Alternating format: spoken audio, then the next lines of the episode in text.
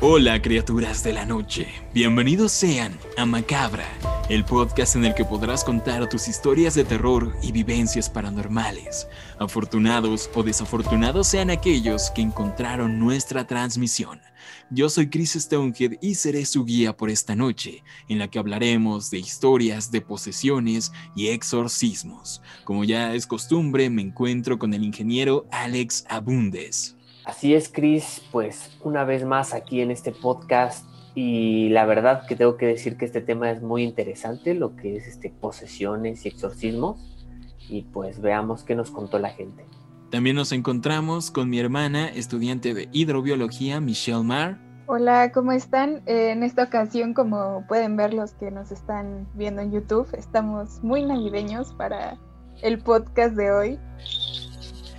Sí, probablemente sea el último podcast del año y vamos con toda la actitud a celebrar estas navidades hablando de exorcismos y posesiones demoníacas. Algo que yo creo que es necesario y prudente de nuestra parte mencionar es que todos estos casos son bastante delicados, sobre todo porque se trata de personas que están sufriendo eh, pues una posesión demoníaca, que alguien se apodera de su cuerpo, que no pueden controlarse, pero en muchas ocasiones estos fenómenos se pueden explicar con diversas enfermedades y padecimientos, eh, sobre todo mentales o convulsiones y etcétera. Entonces, sobre todo en el pasado, eh, pues lo vinculaban con cosas del demonio y con, dependiendo de su tipo de religión. Y pues yo creo que deberíamos empezar recomendando que si ustedes han vivido algo por el estilo o si han presenciado cualquier cosa de estas, eh, pues vean, escuchen nuestros relatos como mero entretenimiento y busquen ayuda médica antes que cualquier otra cosa. Dicho esto, yo creo que podemos eh, empezar con los relatos de esta noche. Y bueno, creo que vale la pena mencionar antes de pasar a las historias lo que es el exorcismo como tal, que viene siendo una práctica religiosa se realiza una especie de, de, ceremonia, de ritual en el que se trata de expulsar una fuerza maligna o un ente que se encuentra dentro de una persona o un objeto, incluso de un, un lugar.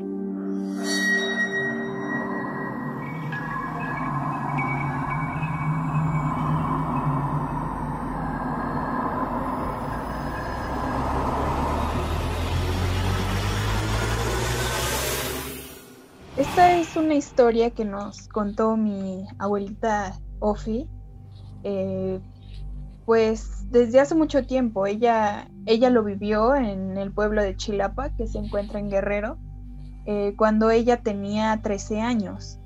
Y pues nos narra que eh, en este pueblo de Chilapa Guerrero se presentó un caso de una señora que se decía que estaba poseída por un demonio. Esta señora vivía en el barrio de San Gertrudis y muchas personas decían que la vieron levitar varios metros sobre su cama, ella gritaba, era violenta.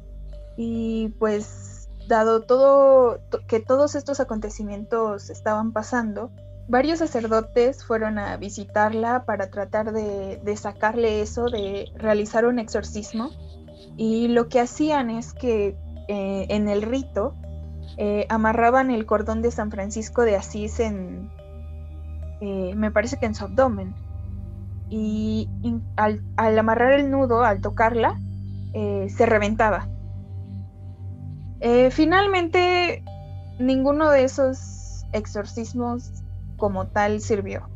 Hasta que el padre Tomás Herrera y Galvez, que era muy, muy conocido y querido en Chilapa, que le decían el padre Tomasito, que era muy joven en ese momento, eso fue hace 78 años, le practicó un exorcismo y él efectivamente logró expulsar a ese demonio que estaba dentro de ella. Este padre Tomasito se ganó la fama de ser exorcista y además se decía que ayudó a muchísimas personas. Y, ya cuando él era mayor, eh, estaba en su vejez, todas las personas que lo conocían lo respetaban lo veían incluso como un hombre santo ellos querían que fuera, que fuera un santo porque ellos lo veían así, pero nunca lo pudieron canonizar porque como tal nunca se le confirmó ningún milagro, pero algo muy interesante es eso, que, que todos de verdad lo veían como si él fuera un santo. Y pues esta, esta anécdota nos la contó nuestra abuelita y pues sí es bastante, pues una fuente bastante confiable. Yo creo que lo que nos cuenta principalmente de esta persona que se puede decir que tenía el o sea, un demonio adentro, eh, todo lo que pasaba, ¿no? Que le evitaba, que se portaba muy agresiva, yo creo que es algo que todos conocemos, ¿no? Como que es cuando alguien tiene un demonio adentro, son como los comportamientos, se podría decir que tiene regularmente. Algo que es muy este, específico e impactante es esto que la veían levitar y que al contacto con, el cordón de San Francisco de Asís, eh, este se, se, reventaba. O sea, no se le suele dar ese tipo de explicación tan fácilmente, ¿no? Además, todo este asunto de la levitación, creo yo que se ha plasmado en muchas ocasiones en el cine, cuando, cuando se muestran películas sobre posesiones. Es algo súper, súper clásico, ¿no? Todos recordamos la película del exorcista, de esta escena en la que levita en su cama. Y esto es bastante recurrente, de hecho, este y yo creo que por algo ha de ser, ¿no? Porque la película del exorcista está basada en un libro, pero yo creo que ese libro sí tomó ciertas experiencias reales de vivencias o de cosas que contaba la, gente. Y esto es algo muy, muy recurrente, que, que le eviten en sus propias camas. Otro punto interesante es esto del padre Tomasito. Este, nosotros para, para, este podcast, yo y Jess estábamos investigando un poco con una charla que dio un sacerdote y es muy interesante. De hecho, el sacerdote curiosamente es de la misma ciudad que es Chilapa, en Chilapa Guerrero, y nos contaba que, bueno, en teología, precisamente sí se estudia, hay, hay, hay sacerdotes que estudian y que se preparan precisamente para convertirse en exorcistas. Es decir, que no cualquier sacerdote puede practicar un rito de estos. Sí, y lo que mencionan es de que únicamente los que están considerados como, como santos son los que pueden hacer esto, ¿no? Sí, o sea que no solo tienes que ser una persona sumamente devota y religiosa, sino que tienes que tener este don que es como plasmado mediante la santidad, ¿no? De que, de que eres, eres santo en todos los aspectos. Y esto es curioso porque esto lo decían en, en la charla que, que, escuchamos del sacerdote y es un punto que nos menciona mi abuelita en su historia, que el padre Tomasito, muy popular allá en Chilapa, pues sí era considerado un hombre santo a pesar de que no fue reconocido por la iglesia y curiosamente él era el único de los sacerdotes que pudo practicar el exorcismo pues correctamente. Sí, y por supuesto los invito a que busquen siquiera su nombre en, Google y van a encontrar incluso una enciclopedia guerrerense donde te narran eh, pues lo que fue toda su, su vida, ¿no? Sí, de hecho es muy interesante entonces para que encontramos una foto de cuando era joven, muy, muy, muy vieja. Y de hecho se las dejamos aquí en YouTube. Y para los que no nos ven en YouTube, se las estamos dejando también en nuestro Instagram, macabra.podcast. Y Alex, ¿por qué no continúas con la siguiente historia? Y bueno, continuando con este, este tema que son como que las levitaciones, nos mandaron de hecho una historia muy interesante que a continuación les voy a les voy a leer.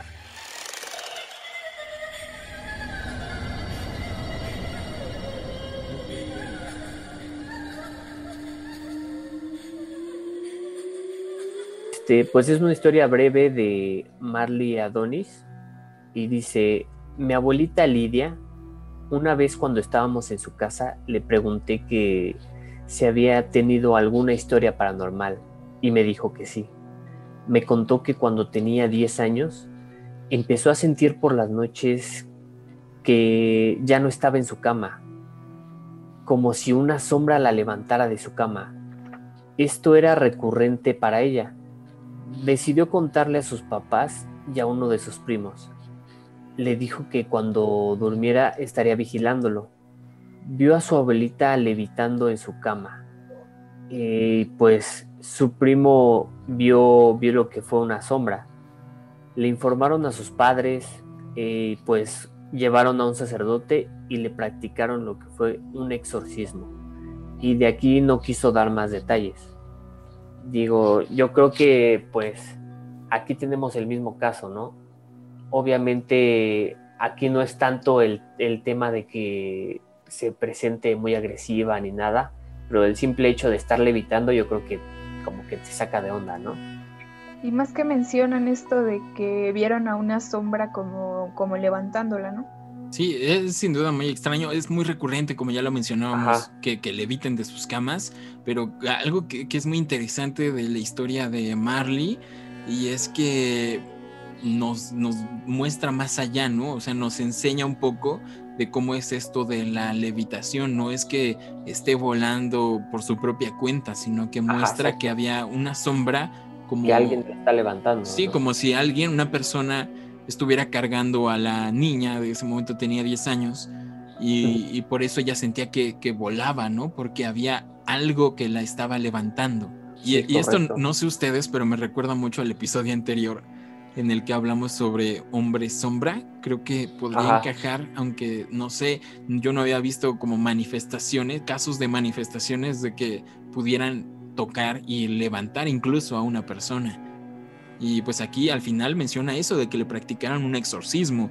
Y pues yo supongo que, que pues ya que su abuelita le costó, le contó eh, pues ya de grande esta historia, que, que estuvo, que, que le practicaron el rito exitosamente. Ajá, sí. Bueno, yo y mi hermana le hicimos una entrevista a nuestra prima Stephanie, que de hecho vivió algo parecido en compañía de su novio, y pues vamos a escuchar el primer segmento de esta entrevista.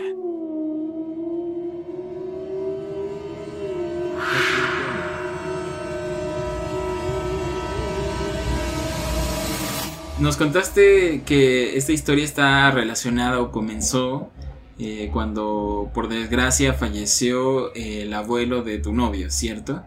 Sí, eh, todo empieza cuando fallece el abuelito de mi novio, pero por el tema del COVID pues no podían ir todos al velorio. O sea, esto es bastante reciente. Sí, sí fue de hecho este año, como a mediados del año. Bueno, se va mi cuñado, mi suegro y mi suegra al velorio, pero también en el panteón no había personal. Lo velan, van a, a sepultarlo, pero no había personal para hacer la fosa. Entonces, mmm, mi cuñado fue una de las personas que ayudó a hacer la fosa y cuando lo estaban haciendo le cae tierra de panteón en la boca. Mi cuñado lo único que hizo fue escupir la tierra y ya continuó haciendo la fosa. Después, pues ya pasó el proceso de que lo enterraron y regresan a la casa. Entonces, cuando yo veo a mi cuñado, yo pensé que venía tomado, porque tenía un semblante como si estuviera tomado y estaba como muy ido. Entonces le comenté a mi novio, fue un comentario de tu hermano no respeta ni porque tu abuelito falleció. Y me dijo, no, de hecho lo mismo le dije a mi mamá y mi mamá me dijo que no, que no tomó ni nada eh, yo pensé que pues le había pegado muy fuerte pues la pérdida de su abuelito. Como eso de las 11 de la noche, le dije a mi novio que yo ya me iba a dormir porque ese día me quedé en su casa porque yo ya tenía sueño. Entonces me dijo él, sí, vete a acostar y yo ahorita te alcanzo. Nada más entró al baño y ya. Entonces cuando yo entro al cuarto, ya me estaba acostando, eh, grita mi cuñado, pero un grito fue muy muy feo, muy escalofriante. Nunca había escuchado a un hombre gritar tan feo, pero le gritó a su mamá, pero fue un... Ay, en verdad, un... Bueno, le gritó, le gritó mamá, pero muy, muy fuerte. Entonces mi novio salió corriendo del baño. Yo me paré súper rápido y ya cuando salí ya estaba mi, mi novio y mi suegra ahí con él, con mi cuñado. Cuando yo veo a mi cuñado, eh, me quedé como en shock porque él ya no tenía nada del cuerpo en el sillón, o sea, nada más lo único que tenía recargado en el sillón era la pura cabeza. Eh, formaba con su cuerpo como un tipo de arco de que estaba levantado. No, no estaba levitando, estaba como arqueado todo su cuerpo. Ajá, sí, las puntas era lo único que tocaba el, el piso y su cabeza estaba recargada en el sillón, como la parte de la nuca nada más. Eh, antes nos habías mencionado que este cirio emitía cierto olor eh, desde la mañana, ¿no? Desde que falleció eh, su abuelito. Sí, eh, cuando se van mi suegro y, bueno, mi cuñado y mi suegra se van al velorio, mi suegro nos pide que por favor dejáramos el cirio prendido porque pues era la luz para su papá. Y como mi cuñada tiene un, una bebé, pues el humo del cirio pues le podía hacer daño. Entonces decidí meter el cirio al cuarto de mi novio. Y cuando regreso otra vez al cuarto de mi novio, era un olor muy, muy fuerte a viejito. O sea, no era vela, no le acera, era un olor a viejito. Que salía de, del cirio. Del cirio. ujú. Este, ya después de, de lo que pasó con mi cuñado, mi suegra me dijo que le pasara el cirio que estaba en la mesa con un Cristo. A la hora que yo le paso ese cirio y ese Cristo, a mi cuñado se le iban los ojos en blanco, se le iban hacia atrás. Y pues fue algo muy, muy feo porque en verdad me quedé en shock. Mi suegra le estaba rezando. Yo quería rezar con ella y no podía. O sea, se me olvidó todo, todo, todo, todo, todo. Me sentía como... No sé, como... O sea, estaba en blanco. No sabía ni siquiera qué pensar. No sabía si marcarle a una ambulancia. En verdad, no, no se me ocurría nada.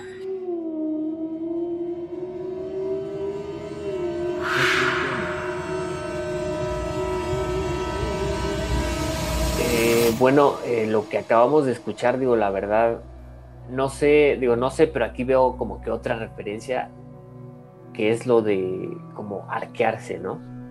Eso también es algo que vemos en las películas, o sea, que tomamos referencia de exorcismos.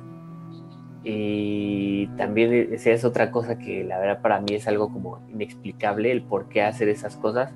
O sea, tal vez lo tomen como, se podría decir que los demonios como para que dar a conocer que están ahí presentes, ¿no? Hacer algo que, que uno, una persona no haría este, comúnmente, ¿no? Sí, sí, como tú mencionas, es algo muy recurrente en el cine. Ajá, y recordemos que a final de cuentas el arte imita la vida y si está plasmado en películas o en libros es porque de algún lugar tuvieron que, que tomar esto.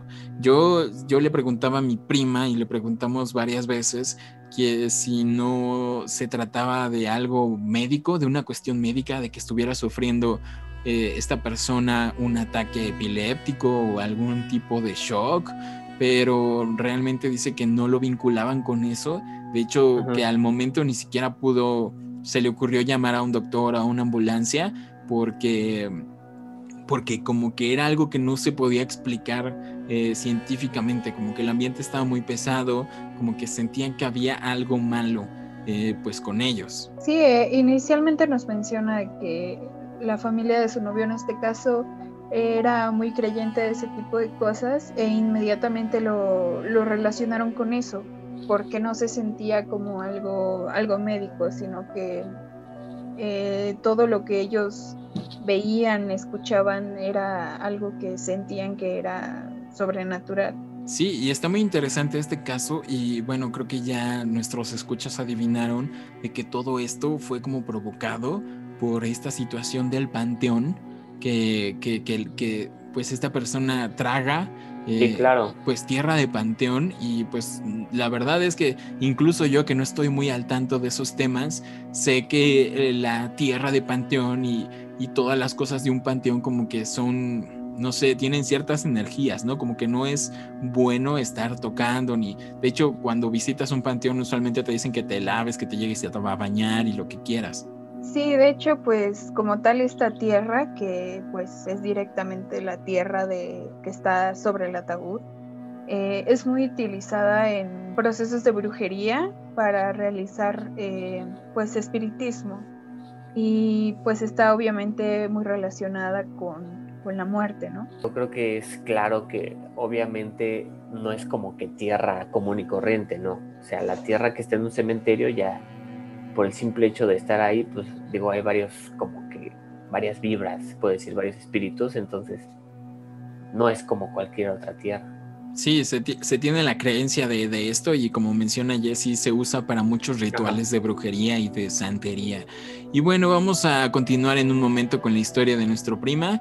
Eh, vamos con otras historias que, que, nos mandaron. En este caso, una seguidora anónima nos manda su historia y se las voy a relatar a continuación.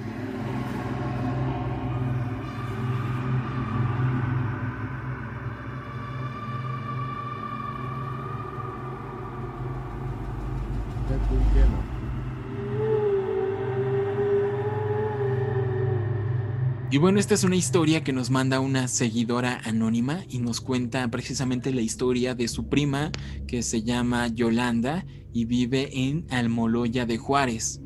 Ella contaba que cuando su esposo se iba a trabajar por las mañanas, a las 6 de la mañana, eh, ella se quedaba acostada en su cama y sentía como un hombre de negro, ella sí lo menciona, no crean que Will Smith, sino que como una sombra negra, como lo mencionábamos en, en el episodio de los hombres sombra, y sentía como un hombre se acostaba a su lado precisamente, sentía como se cómo se hundía a la cama y cómo se recostaba precisamente a su lado y sentía esa presencia. Y eso era todos los días en la mañana cuando su esposo la dejaba. Una mañana ella sintió como esa cosa no solo se acostó a su lado, sino que se subió encima de ella y sintió la presión de su cuerpo y se podría decir que perdió el sentido. Esto me recuerda mucho a los casos que estuvimos analizando en el episodio de Hombre Sombra. Realmente esto, esta presión es bastante recurrente,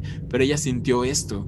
Entonces perdió el sentido, se quedó dormida y más tarde, cuando despertó, pues ya no recordaba más al respecto, solo recordaba eso de que se había acostado alguien a su lado y que se había subido en ella. Después de esto, la actitud de su prima comenzó a cambiar, se volvió muy, muy agresiva y esto llamó tanto la atención de su familia que tres de sus tíos fueron por ella a su casa. Eh, también cabe mencionar que ella vivía en medio del monte, entonces la subieron al auto y ya en movimiento ella comenzó a azotarse contra las puertas y comenzaba a gritar que no quería irse, que esa era su casa.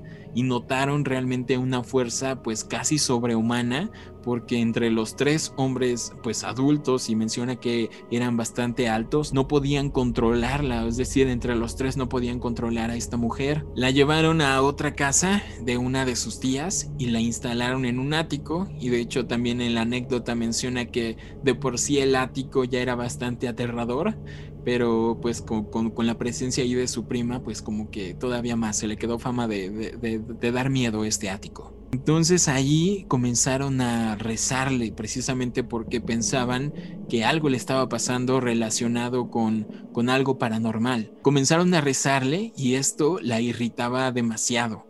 Comenzó a esconder las imágenes de los santos con la que le rezaban y pues esto llamó mucho la atención de las personas, ¿no? Le querían practicar rosarios y ella incluso cuando, cuando no estaban rezándole, pues escondía estas estampitas con las que rezaban. Y entonces pues como que ya lo vinculaban más como, como algo demoníaco, ¿no? Entonces eh, finalmente la trajeron precisamente para Ciudad de México con un curandero. No sabemos pues de qué religión, pero aquí son conocidos como curanderos, y le practicaron un exorcismo. Entonces, eh, nuestra seguidora anónima no conoce los detalles, pero le contaron que colocaron a su prima en medio de una estrella que estaba dibujada en el piso y que estaban rodeándola varias velas. Y bueno, pues eh, no sabemos qué pasó en ese ritual, pero que sin duda después de él su prima mejoró y pues que de hecho ahora vive una vida normal acompañada de su familia. Bueno, algo que se presenta ahora en esta historia es otro de los, por así decirlo, los síntomas que se presentan con una persona poseída que viene siendo la fuerza sobrehumana. Eso es algo que también se presenta en, en la mayoría de casos conocidos. Y algo que me gustaría mencionar es de que nuevamente en esta historia se desconoce de qué fue exactamente lo que pasó, el exorcismo como tal, ¿no? Como que siento que eso es algo que eh, guardan muy, muy, muy personal, muy, muy privado. Como, como habían dicho anteriormente, no, no cualquier persona te puede realizar un exorcismo, ¿no? O sea, de que no que una persona que diga, ay, pues este, yo soy muy creyente y todo eso, ay, pues voy a, voy a rezar, ¿no? Yo creo que también tiene como que, que su chiste, tiene, tiene, es, algo diferente, no cualquier persona, entonces yo creo que también por eso puede que guarden esos detalles, que no, no quieran que la gente también esté tan presente en eso. Sí, algo que también quiero señalar es que, por ejemplo, a pesar de ser algo similar, ¿no? La posesión, eh, en las primeras historias hablábamos de un exorcismo católico practicado por un sacerdote y en este caso es pues un ritual realizado por un curandero menciona que es un curandero. Entonces es muy interesante porque me parece que los curanderos y la santería sí está ligada con el catolicismo, pero también tiene pues ciertas creencias que, que derivan de religiones africanas y todo este del vudú y la santería son, son otro tipo de santos y dioses. Se realizan muchos tipos de exorcismos dependiendo de la religión que practique el poseído. Y bueno, en el caso de lo que vienen siendo la, posesión y el exorcismo realizado por un, este, un católico, es un poco más exigente, ¿no? Tiene que ser principalmente realizado por un sacerdote de la Iglesia Católica y además debe de tener la autorización del obispo para poder realizar a cabo esto. Y bueno, vamos a continuar con las historias de exorcismos y posesiones con otra anécdota que nos mandaron igual que se queda en el anonimato. Es una historia que le contó su abuelo y decía que en la casa de su tío Roberto, eh, que vivía alejado en un rancho del Estado de México, se escuchaba en una de las esquinas de la casa el llanto de un hombre y se decía que esos lamentos eran porque había dinero enterrado en ese lugar. Esto es algo de lo que ya habíamos hablado en anteriores episodios. Se tiene la creencia de que espíritus o entidades protegen este dinero que se encuentra enterrado. Son sobre todo creencias este, pues de pueblos realmente. Como les mencionábamos en esa ocasión hay muchos tesoros y dinero que ha quedado enterrado no solo por gente que guardaba sus ahorros, sino por diversas situaciones históricas, ¿no? Que, escondían su dinero. Entonces se podría decir que sí, sí, de hecho sí hay mucho dinero o tesoros enterrados eh, en los pueblos, pero se vincula mucho con los espíritus o con cosas paranormales. Y pues nos menciona que nunca se habían atrevido a escarbar eh, en ese lugar para, para buscar el dinero, ¿no? Como que ellos pensaban que se encontraba en esa esquina de la casa donde se escuchaba el llanto de este hombre. Ahí vivía su prima Wendy, quien repentinamente comenzó a comportarse muy rara y sobre todo agresiva. Su tío estaba desesperado y en una ocasión pudo hablar con el espíritu que estaba poseyendo a Wendy. Mi prima habló con la voz de un hombre y mencionó, deja que me quede con el alma de esta chica y a cambio te diré en dónde está enterrado el dinero y tendrás la autorización de sacarlo. Mi tío se negó a entregar a su hija y le practicaron diversos rituales que involucran a la Santa Muerte. Le rezaban un rosario al día y finalmente lograron que este espíritu pues la dejara en paz y desapareciera. Y es una historia muy interesante porque no solo involucra posesión, sino que este asunto que ya habíamos hablado del dinero enterrado y, aquí pueden notar que no es el espíritu de un demonio, o eso entendí yo, sino que es el espíritu de, un fantasma, ¿no? Del fantasma de alguien, de un hombre. Sí, claro, no, la persona que se podría decir que estaba resguardando ese dinero, ¿no? Lo que dice de que quería cambiar lo que es el alma de la niña con el, o sea, con el dinero, que en sí se podría decir que pues para un espíritu el dinero ya no es, ya no es algo que tenga valor. Sí, es un, es un tema muy interesante y pues tenemos esto que es que habló con la voz de un hombre. Eso es otra de las características de alguien poseído y que es muy interesante también.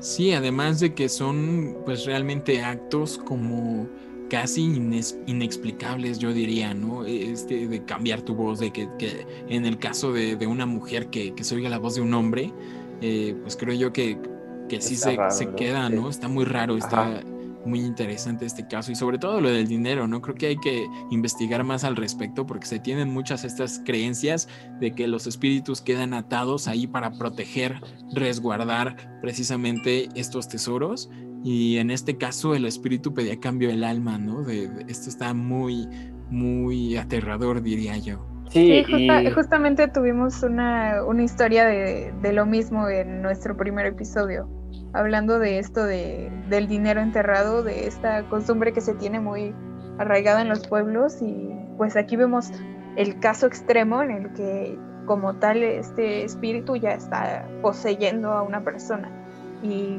pues negociando de alguna manera eh, el alma de ella. Sí, digo, igual aquí lo interesante es cómo, cómo le dice, ¿no? Este, tendrás mi permiso como la autorización para sacar ese dinero, ¿no? O sea, y, la pregunta sería, ¿y si encuentran ese dinero y lo sacan sin la autorización, qué pasaría? Yo, yo creo que simplemente no, no se encuentran. O sea, creo que no ¿Crees que- encuentran ajá. nunca ese dinero. Y me parece que en este caso fue algo muy extremo de, de pedir a cambio el alma de una persona. Pero me parece que hay otros casos, otras historias en las que se cuenta de que a lo mejor el intercambio es pues menos exigente y les piden a cambio eh, lleva mi cuerpo a tal lugar o ve a rezarme o dile a mi familia tal cosa, o rézame tantos, tantas oraciones y a cambio te voy a decir en dónde está enterrado, ¿no? Y pues otra cosa que también cabe mencionar es que tenemos otra, otro tipo de, de creencia, que como tal es el culto a la Santa Muerte. Hasta ahora ya pasamos por exorcismos católicos, ahora el de la Santa Muerte y también pasamos por santeros y curanderos.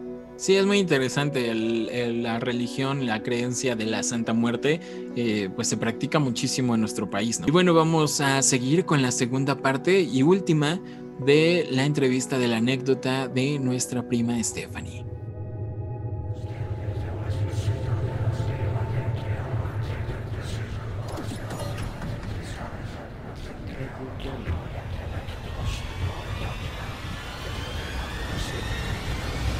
Entonces al momento de que tú le pasaste el cirio a tu suegra, él se empezó a comportar eh, más extraño, o sea, sus ojos se pusieron blancos.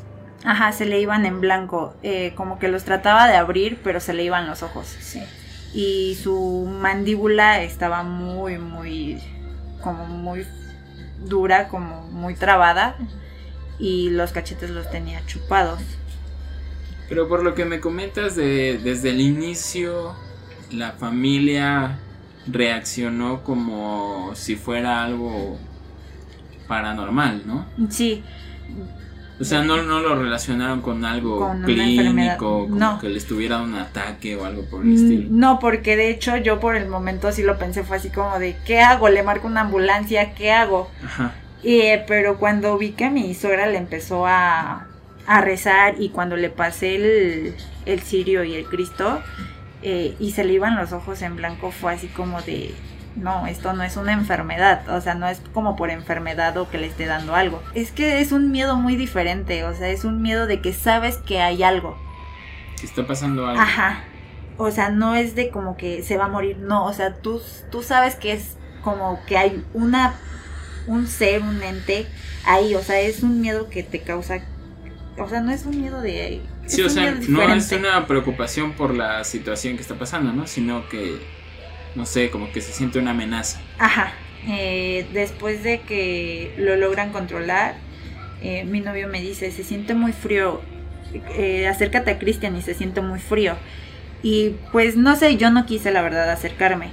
Pero cuando lo toqué a mi novio, él estaba muy, muy frío y empezó a temblar y me decía es que no puedo controlarme. Y, mi- y su mamá le puso una, una cobija y ya después este, se sentó y lo único que hizo fue abrazarlo.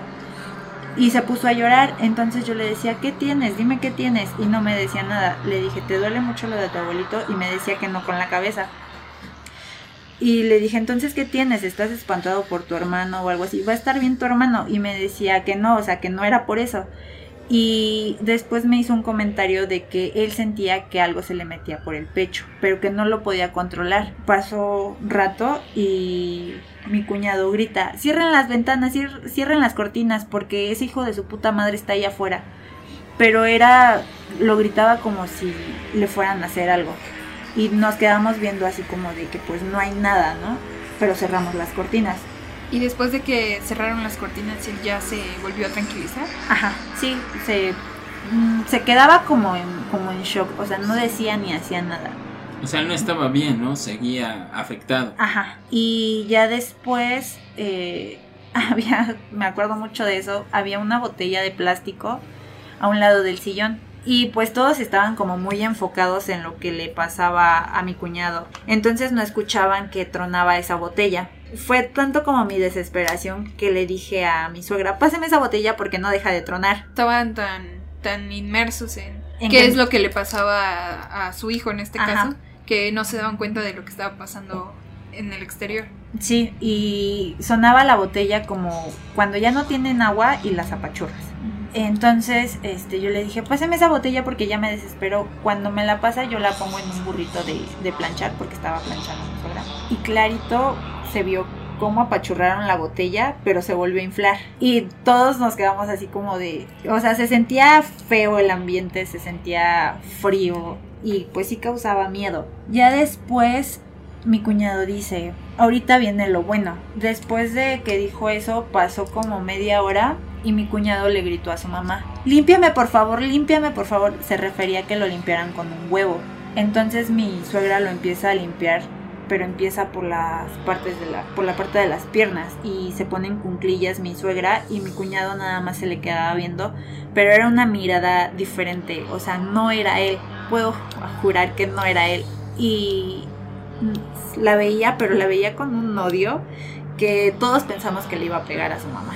Después empezó a reír a carcajadas, pero no era su risa. Fue algo muy escalofriante y mi suegra decidió pararse porque en verdad pensamos que sí le iba a soltar un golpe. Entonces tú escuchaste que se reía con la voz de alguien más. Sí, sí, nunca en la vida he escuchado reírse a, a mi cuñado así y no era su risa. Pero Y- ¿cómo era esta risa? Era una risa grave. Ajá, sí, maligna. era así como de ja, ja, ja, ja, ja, ja, ja, pero muy, muy fuerte. Y mientras se reía lloraba.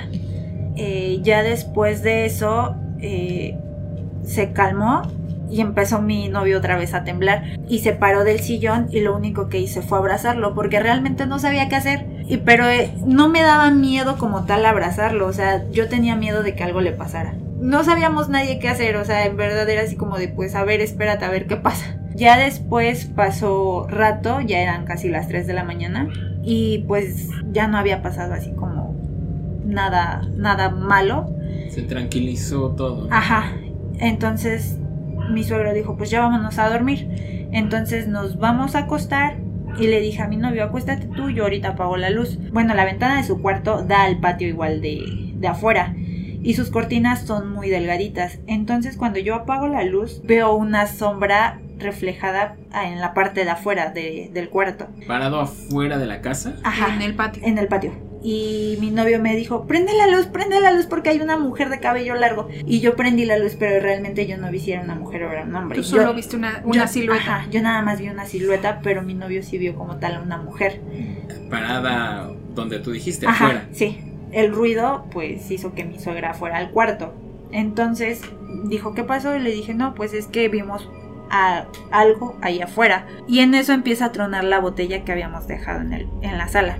Y me dijo, acompáñame a, a sacar esa, esa botella. Entonces la sacó, pero primero las abrió y les tiró la poca agua que tenían porque eran dos botellas. Las sacamos y las apachurró. Entonces dijo que para que ya no estuvieran tronando. Nos metemos al cuarto y las botellas seguían tronando. Y O sea, incluso no, no estaban tapadas, no, sin agua, Y ya estaban aplastadas. Como Ajá. si alguien las estuviera a- a- Inflando. inflando y aplastando. Ajá. Pues ya no hicimos caso a las botellas porque pues ya les habíamos sacado el aire, ya todo y seguían tronando. Entonces ya, yo la verdad yo ya no pude dormir. Mi novio sí se quedó muy muy dormido. Entonces como a las 6 de la mañana entra mi suegro al cuarto y cuando abre pues me, me espanté y me dijo, no, tranquila hija, soy yo.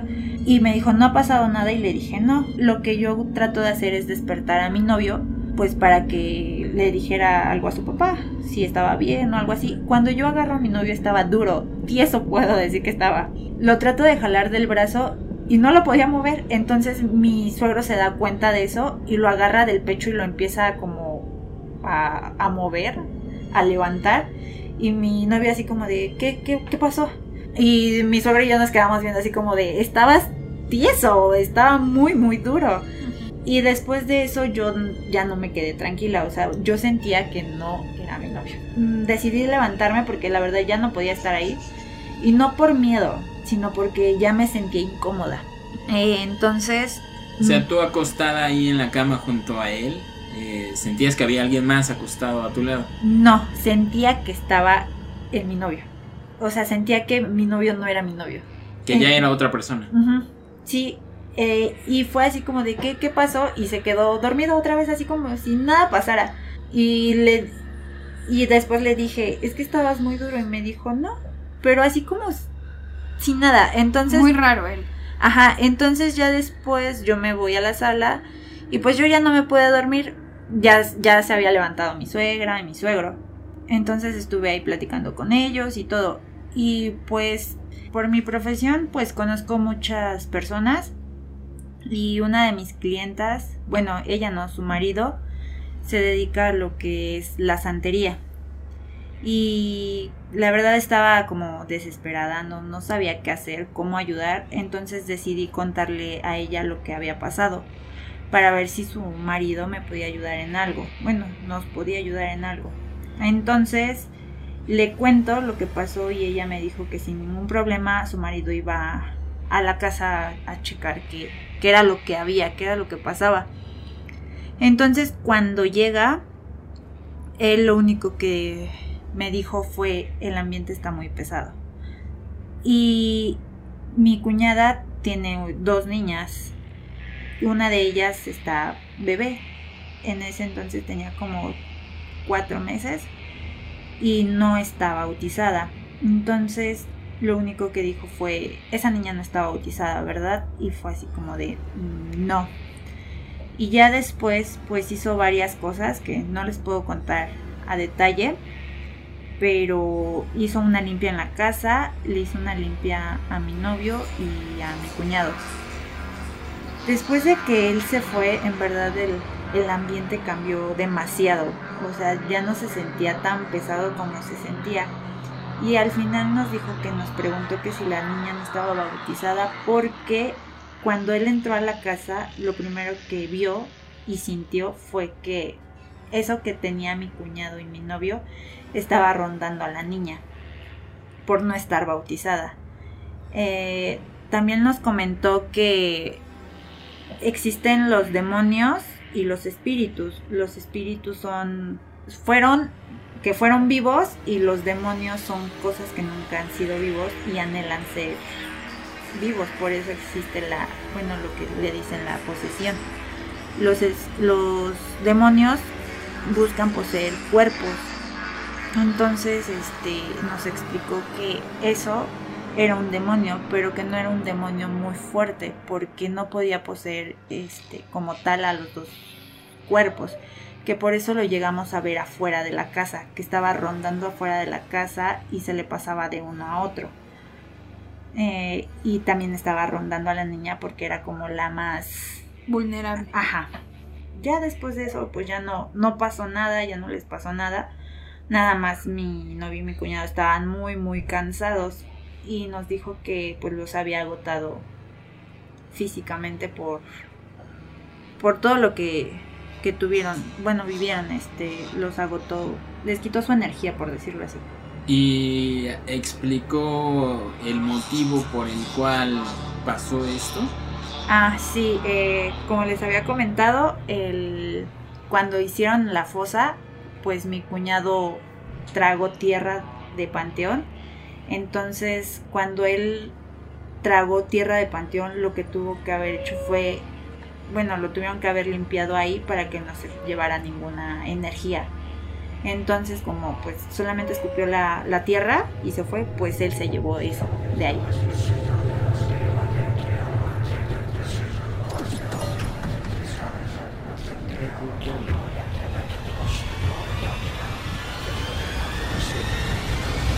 Y bueno, esta fue la historia que nos contó nuestra prima que vivió hace muy poco y es muy interesante, realmente pues ella lo vivió de primera mano, platicamos con ella y la verdad es que sí le asustó mucho esta situación que vivió y pues afortunadamente pudo, eh, tuvo ayuda eh, por parte de, de, esta persona, este santero, eh, pues que le ayudó. Realmente no sabemos los detalles de, este rito que practicó, pero sí pudo ayudar a estas personas y sintieron ese alivio. Y pues es muy, muy interesante todo este caso. Eh, particularmente me llama la atención a mí lo de la botella, de que se apretaba y, se volvía a llenar de aire sola.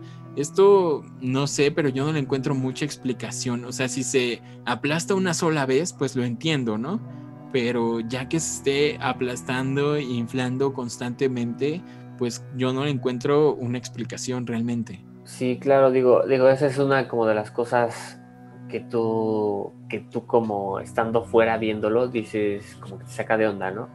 También es como interesante ver cómo se podría decir que el espíritu pasa de una persona a otra algo que me parece esencial de esta historia que nos cuenta nuestra prima es que el santero le, dio claridad a todo este asunto y mencionó que efectivamente habían poseído a estas personas pues el espíritu de, alguien que estuvo vivo y que murió, es decir, un fantasma. Y menciona que hay dos tipos de posesiones, las de fantasmas de gente que estuvo viva en alguna ocasión y las de demonios, que son seres que que no forman parte de nuestro mundo. Entonces creo yo que la posesión demoníaca en este caso es mucho más fuerte que la posesión de un fantasma como lo que mencionamos en el caso del dinero, ¿no? Que fue una persona, un fantasma. También comentó que había una niña en esa casa que, acababa de nacer hace poco y que no estaba bautizada. Entonces, que precisamente por eso de que no estaba bautizada, era más fuerte esta manifestación, porque estos espíritus querían llegar, como podemos ver de que brinca de una persona a otra, querían llegar a la niña que no estaba bautizada, precisamente porque el bautizo en la religión católica, pues es la protección, ¿no? En contra de todo esto. Recuerden que, limpia el pecado original y al ser no estar bautizada y tener este pecado, pues los fantasmas podían metérsele a ella, poseerla y pues en este caso como no tenía esa protección, no le hubieran podido eh, practicar un exorcismo pues tan fácilmente. Y esto creo que es muy interesante y también es muy recurrente en el cine, ¿no? Que se mencione eso de que es que no estás bautizado y por eso pasó esto y por eso pasó lo otro. Sí, algo, algo que también me gustaría compartir es que cuando ella nos contó esta historia personalmente, eh, pudimos confirmar su, su, veracidad, porque ella de verdad lo cuenta muy, muy espantada, cuenta muy a detalle lo que, lo que vivió. Y algo que nos dijo confidencialmente, eh, nos platicó, incluso nos enseñó fotos de todo lo que realizó este santero, nos dijo que es confidencial, no, no se puede decir aquí, pero eh, si les quiero compartir que fue algo que sí impactó. La verdad es que sí son cosas muy extrañas que no se les encuentra una explicación. Sí, son, son diferentes rituales que pues se podría decir que muestran una entidad y la persona puede ver claramente cómo se llevan eso, sea lo que sea, ve cómo se lo llevan. Entonces, no lo sé, yo soy muy escéptico sobre todo esto, pero debo admitir que, es muy interesante todo esto que menciona, como que es algo para pensar definitivamente. Sí, como lo mencionamos en nuestro primer episodio, eh, los tres somos bastante, bastante escépticos a pesar de tener este podcast, pero con todas las historias que nos han enviado, que nos han compartido, que nos aseguran que son reales, nos hemos ido como que cuestionando acerca de eso.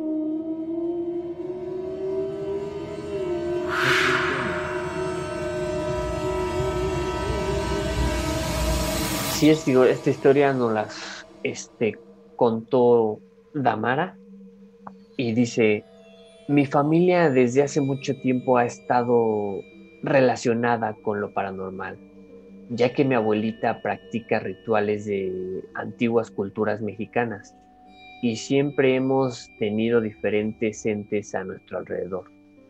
Una noche, mi hermana y yo mientras estábamos en casa de nuestra tía, vimos algo que asumimos que era Diana, nuestra hermana mayor, quien es alta y con cabello alborotado y algo quebrado. Pero no era mi hermana mayor. Ella estaba dormida en ese momento. Yo y mi otra hermana quedamos aterradas. Le contamos a los demás y creyeron que era solamente nuestra imaginación, pero estábamos seguras de que no fue un sueño. Las dos habíamos visto exactamente lo mismo.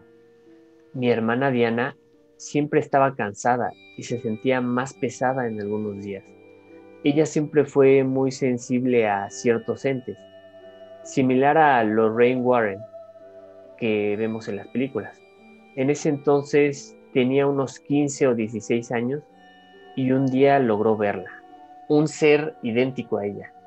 No sabíamos si quería hacerle daño o no. La experiencia más aterradora fue cuando mi hermana menor vio que este ser tenía a nuestro gato en brazos. Mi hermana mayor estaba en el baño en ese momento. Pasaron años desde la primera vez que lo vimos. Creímos que estaría con mi hermana por siempre. Mi hermana incluso lo consultó con un experto que podía comunicarse con espíritus y le dijo que ese ser venía de otra línea temporal en la que ella había cometido algo terrible o que le había hecho algo terrible y que este espíritu buscaba venganza. Un día simplemente el espíritu desapareció. Esto ya tiene aproximadamente un año y ahora mi hermana se encuentra mucho mejor y creen que este ser pudo al fin alcanzar la paz. Eh, bueno, pues aquí digo, esta historia, la, verdad como comentan es, aquí no se podrá decir como dices, ¿no? Comentabas antes que no era solamente de demonios, sino de espíritus. Aquí podemos ver lo que es un espíritu en busca de venganza, que digo, el experto no le, le dio esa explicación, que digo, está raro, ¿no? Digo, uno ya, uno sentiría mucho miedo de siempre, eh, siempre tener como que esa sensación, ese espíritu siguiéndote y luego que lo veas, yo creo que sí, digo, una persona, cualquier persona se aterraría. Esta historia me, recordó muchísimo a, las leyendas nórdicas y germánicas acerca del doppelganger, em, que se trata de este doble fantasmagórico que es eh, eh, tú mismo, pero malvado, y que suele asociarse muchísimo con un augurio de muerte. Eh, me recordó muchísimo, muchísimo a eso. Pero esta ley, bueno, yo, yo sí sabía que es un doppelganger, ¿no? Como alguien igualito a ti. Pero yo creí que se trataba de otra persona, pues viviente, ¿no? Como si tuvieras un gemelo malvado. Pero dices que la leyenda es, es ¿sí es un espíritu? Sí, eh, puede ser tanto un doble fantasmagórico como una persona viva eh, que es malvada y es idéntica a ti. Sí, justo iba a mencionar esto de que es lo más interesante, creo yo, de la historia de Damara, a la que por cierto le mandamos saludos. Gracias por mandarnos tu historia. Eh, esperemos que tu hermana esté mejor realmente. Y, es muy interesante es esto, esta característica de que no solo es un fantasma que está pues pegado a la vida de, de su hermana Diana, sino que es alguien que es físicamente idéntico a ella, ¿no? Creo que eso es lo que más me llama la atención. Y leyendo un poco más de esto, eh, pues se dice que como tal, en las leyendas nórdicas y germánicas, eh, cuando es visto por amigos o parientes de la persona, eh, trae mala suerte, es un mal augurio o indicación de alguna enfermedad o problema de salud. Y según Strindberg, dice que el que vea su doble es el que va a morir. Ok, o sea, no, o sea que el peligro no es para su hermana, sino para la persona que lo vio. La persona que lo ve. Ok. Oh, wow, no, pues. Ok, Damara, no queremos espantarte, la verdad. Este, no, no, pues, Sí, no, son leyendas y creencias, no, no, te, preocupes. Alex, a ver qué opinas sobre este caso. Eh, yo creo que aquí es, es curioso esto del doppelganger, eh, que pues cómo, cómo le afecta, cómo en este caso le afectaba a su hermana, ¿no? Simplemente de que, o sea, no se sentía del todo bien y pues en sí ella no era la que lo veía. Al inicio, pues se nos cuenta Amara que ella es la que la, lo veía y todo, y cómo fue impactante ver cómo tenía su gato, ¿no? Sí, no, yo creo que esa visión es muy aterradora, teniendo el contexto, ¿no? Es como si yo veo a, Jess agarrando ahí a mi perrita y de repente Jess sale del baño, ¿no? O sea, la verdad sí está muy, muy fuerte. No, y más en este caso, ¿no? Que, estaba agarrando al gato, eh, eso ya es algo como que traspasa, ¿no? Esos límites. Sí, ¿y qué crees que, ¿Qué, crees que tú, Jess, encontraste como una explicación, creo yo, más espiritual, más mitológica? Que lo que explica el propio experto de los entes, porque yo, esto del experto me saca muchísimo de onda, se me hace rarísimo. Claro, digo, hay ya el contexto de que, es como que de otra de otra dimensión, ¿no? Sí, exactamente. De otra realidad. Que es de otra línea del tiempo, o sea, que es ella misma en otra línea del tiempo, pero no entiendo muy bien si en esa línea del tiempo a lo mejor tuvo un accidente o murió y su espíritu viajó hacia esta dimensión. Es algo un concepto muy abstracto, no sé, no sé la verdad. Y eso, yo lo veo más raro. Sí, o sea, lo, veo más sacado como de una historia de ciencia ficción. Sí, que claro. De, que de un relato de fantasmas. sí, sí, esta historia la verdad me recordó muchísimo al folclore que viene todo detrás del doppelganger. Y pues me gustaría terminar esta historia diciendo... Em, eh, cómo lo definió el novelista John Paul, que define al doppelganger como el que camina al lado, dando a entender como que siempre está ahí este especie de doble. La verdad es que es un caso ah. extrañísimo y pues se agregó a este episodio porque pues precisamente a pesar de que no estaba dentro de, su hermana, sí que estaba unido, ¿no? Este espíritu estaba atado. Ajá, que estaba siempre con ellos, ¿no? Sí, sí, sí. Y pues como tú mencionas, Alex, de que se sentía cansada y lo que tú quieras, se podría decir que se alimentaba incluso de su propia energía, ¿no? Sí, justamente eso. Sí, Y algo, algo que se nos olvidó mencionar totalmente es que menciona que eh, Diana era muy sensible a este tipo de entidades eh, tal vez por eso mismo es que se logró ver em, este, este doppelganger. Sí, súper, súper, súper interesante. Muchas gracias por tu historia, Damara. Y vamos con la última de las historias. Jess, por favor, si nos puedes contar.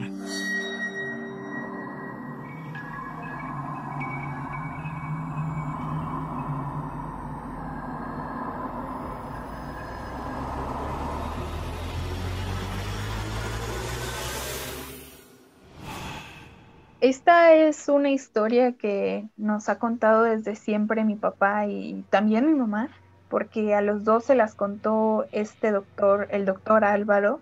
Em, y esto ocurrió en un centro de salud en, la ciudad de Chilapa, en Guerrero. Nuevamente, nuevamente en la ciudad de Chilapa. nuevamente Chilapa. Bueno, eh, el doctor Álvaro en 1992 le contó a mi papá que en una guardia eh, él tenía servicio de urgencias y le llegó una paciente, un paciente por la noche. Eh, esta paciente estaba azotándose, estaba gritando, parecía que estaba convulsionando y a la vez se quedaba rígida por momentos. Em, eh, mi papá lo menciona que es como una crisis convulsiva en estado tónico esta por momentos se sacudía, se golpeaba violentamente. Así que el doctor Álvaro lo que hizo fue pasarle medicamento para sedarla y así evitar que las crisis eh, la lastimaran. Pero por más sedante que él, le pasaba, eh, no hacía efecto. Así que los familiares de esta paciente recurrieron a la catedral de Chilapa eh, para que fuera un sacerdote, ya que ellos eh, estaban muy seguros, ellos creían que estaba poseída por un demonio. Y pues este sacerdote era un exorcista. Eh, de hecho está relacionada porque algunos dicen que fue el mismo padre Tomasito de nuestra primera historia, pero no estamos seguros. se realizó en la sala de urgencias este ritual de exorcismo y pues el doctor Álvaro comenta que él vio claramente cómo emergió del cuerpo de la señora un ser, que era como un pequeño demonio, un duende o un chaneque. Este salió del cuerpo de la señora y corrió hacia afuera de, de la sala de urgencias. Recorrió el pasillo hasta el fondo, hacia donde había una cisterna muy grande de agua. Y pues cuentan en ese centro de salud que pues antes había una plaza con una fuente, pues una fuente de manantial. Y ahí se dice muchísimo en Guerrero, sobre todo en Chilapa, que en ese tipo de lugares donde hay agua es donde se aparecen los duendes, que son llamados en guerreros chaneques. Y existen también eh, otras historias en ese centro de salud que le contaban a mi papá, eh, los vigilantes, que incluso un chofer de nombre Abel eh, les dijo que por las noches ellos veían jugando a estos chaneques, brincando en los autos de los estacionamientos. Y otra cosa que cabe la pena mencionar es que mi papá menciona que el doctor Álvaro era una persona muy, muy seria y que cuando les contó esta anécdota, pues realmente lo sorprendió porque él era muy, muy serio y no, no era algo que esperaban de él. Digo, aquí podremos, podemos ver, digo, en sí lo que sería un duende como que estaría catalogado. Se podría decir que sería como un demonio o algo así. Yo creo que yo creo que o es algo totalmente diferente. Sí, exactamente. Yo creo que entra en otra categoría completamente a la que pues hablamos hace rato. Ajá, porque digo, entonces ahorita ya tendríamos como tres tipos, ¿no? Que serían como los, los demonios, los espíritus y ahora los duendes, ¿no? Sí, eh, justamente estos, estos chaneques o duendes, como prefieras llamarle, em, pues se les dice del náhuatl que son los que habitan en lugares peligrosos o dueños de la casa y pues vienen de lo que viene siendo la mitología mexica. Y pues estas son entidades que están muy asociadas al inframundo. Y pues se dice que ellos cuidan los montes, a los animales, etcétera, ¿no? Pero eh, están asociadas de una manera al inframundo y pues en este caso tenemos este, esta posición directamente por un, por un chaneque. Está muy, muy interesante, sobre todo, creo que es impresionante toda la escena, o sea, me la estoy imaginando. Para empezar, un, un, exorcista que llega a practicar un rito de exorcismo en la noche a un centro de salud en la sala de urgencias. Creo que es súper, súper bizarro, creo que es súper cinematográfico. Por ahí, si algún director de cine saca la idea, denos crédito, por favor.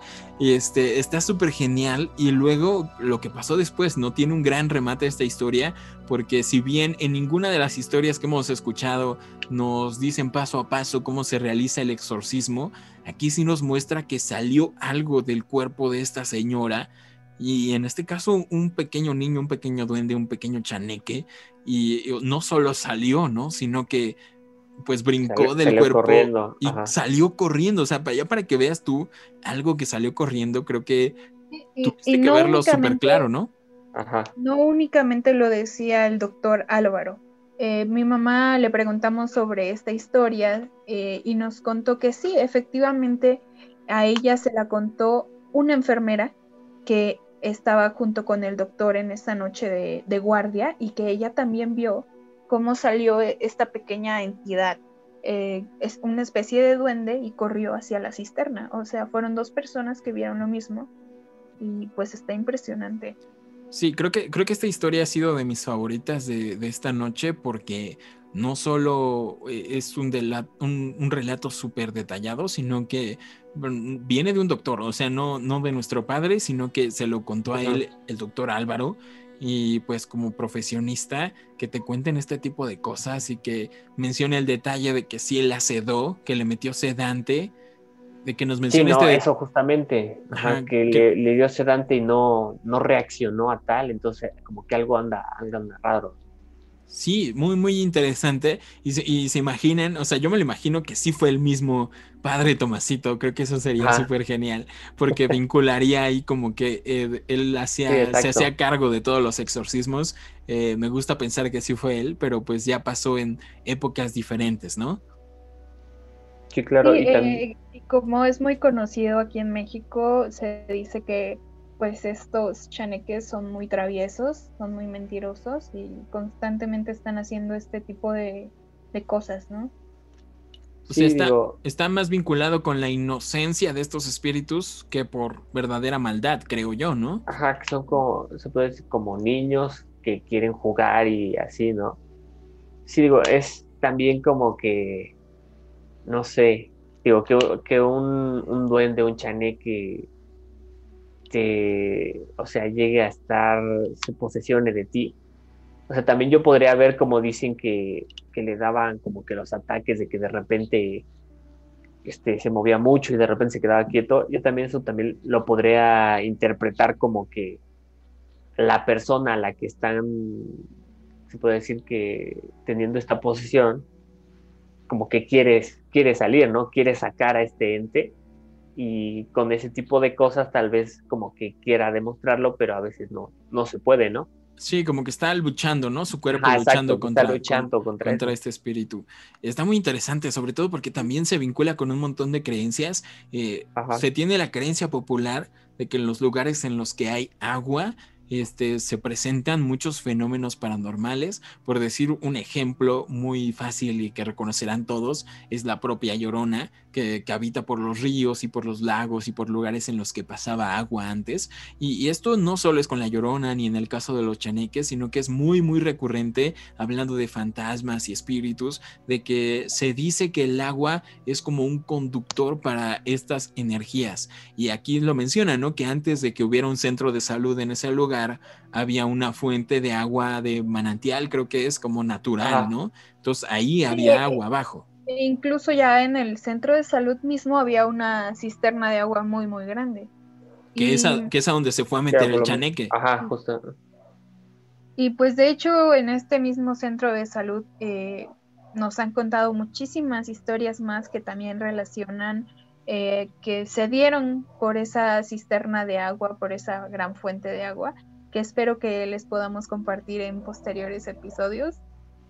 Sí, estaría interesante hablar sobre todo este caso Sí. que, que- que vivió nuestro papá y también nuestra mamá cuando estaban ahí haciendo su servicio. Y, y está muy padre todo este tema de los chaneques en general, no solo de posiciones, sino de qué interesante, ¿no? Duendes, chaneques. Creo que deberíamos de dedicarle un episodio Sí, a, claro. a estos seres, ¿no? Creo que se presta para, para mucho. Y bueno chicos, hasta aquí el episodio de hoy, las, todas las historias que tenemos sobre posesiones y exorcismos.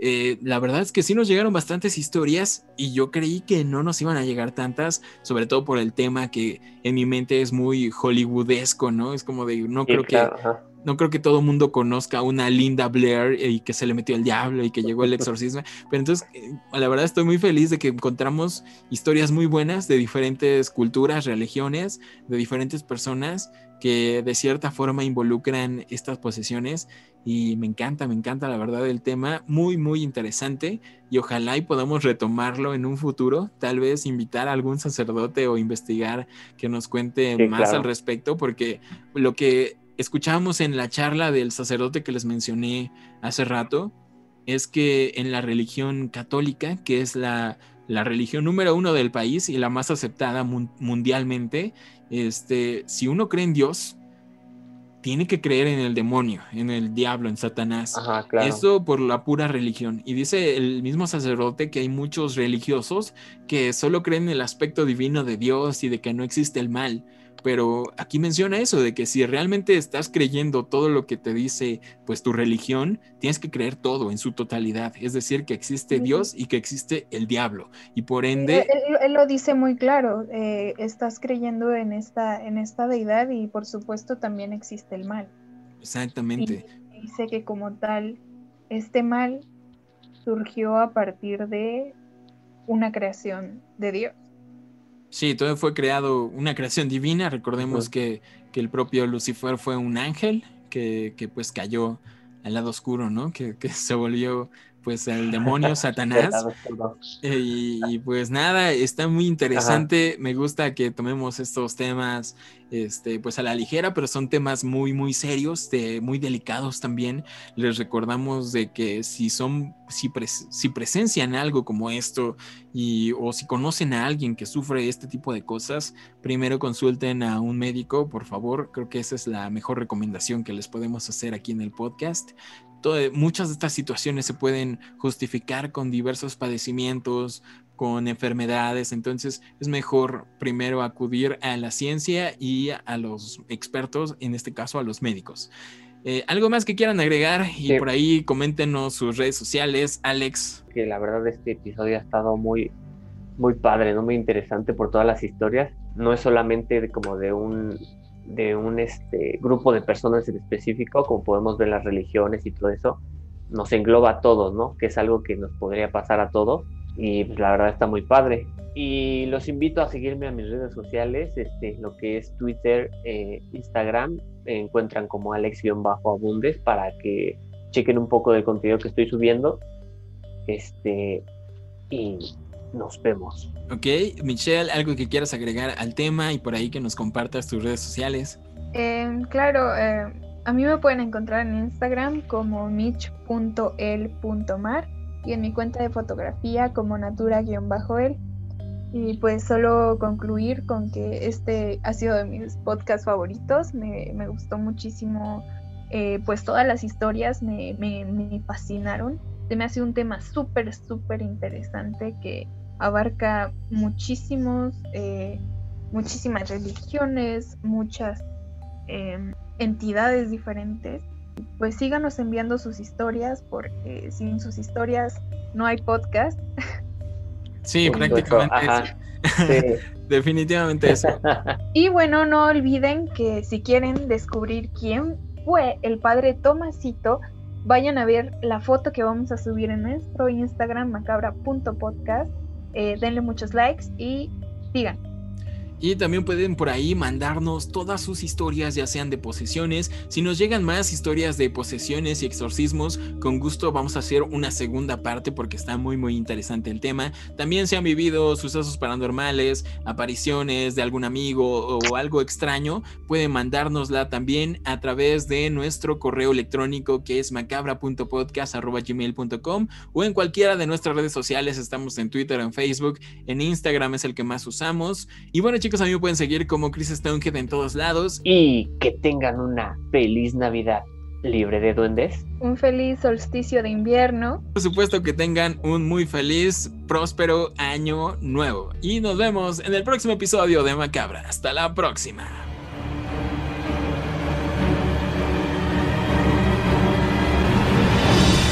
Macabra Podcast. Terror real.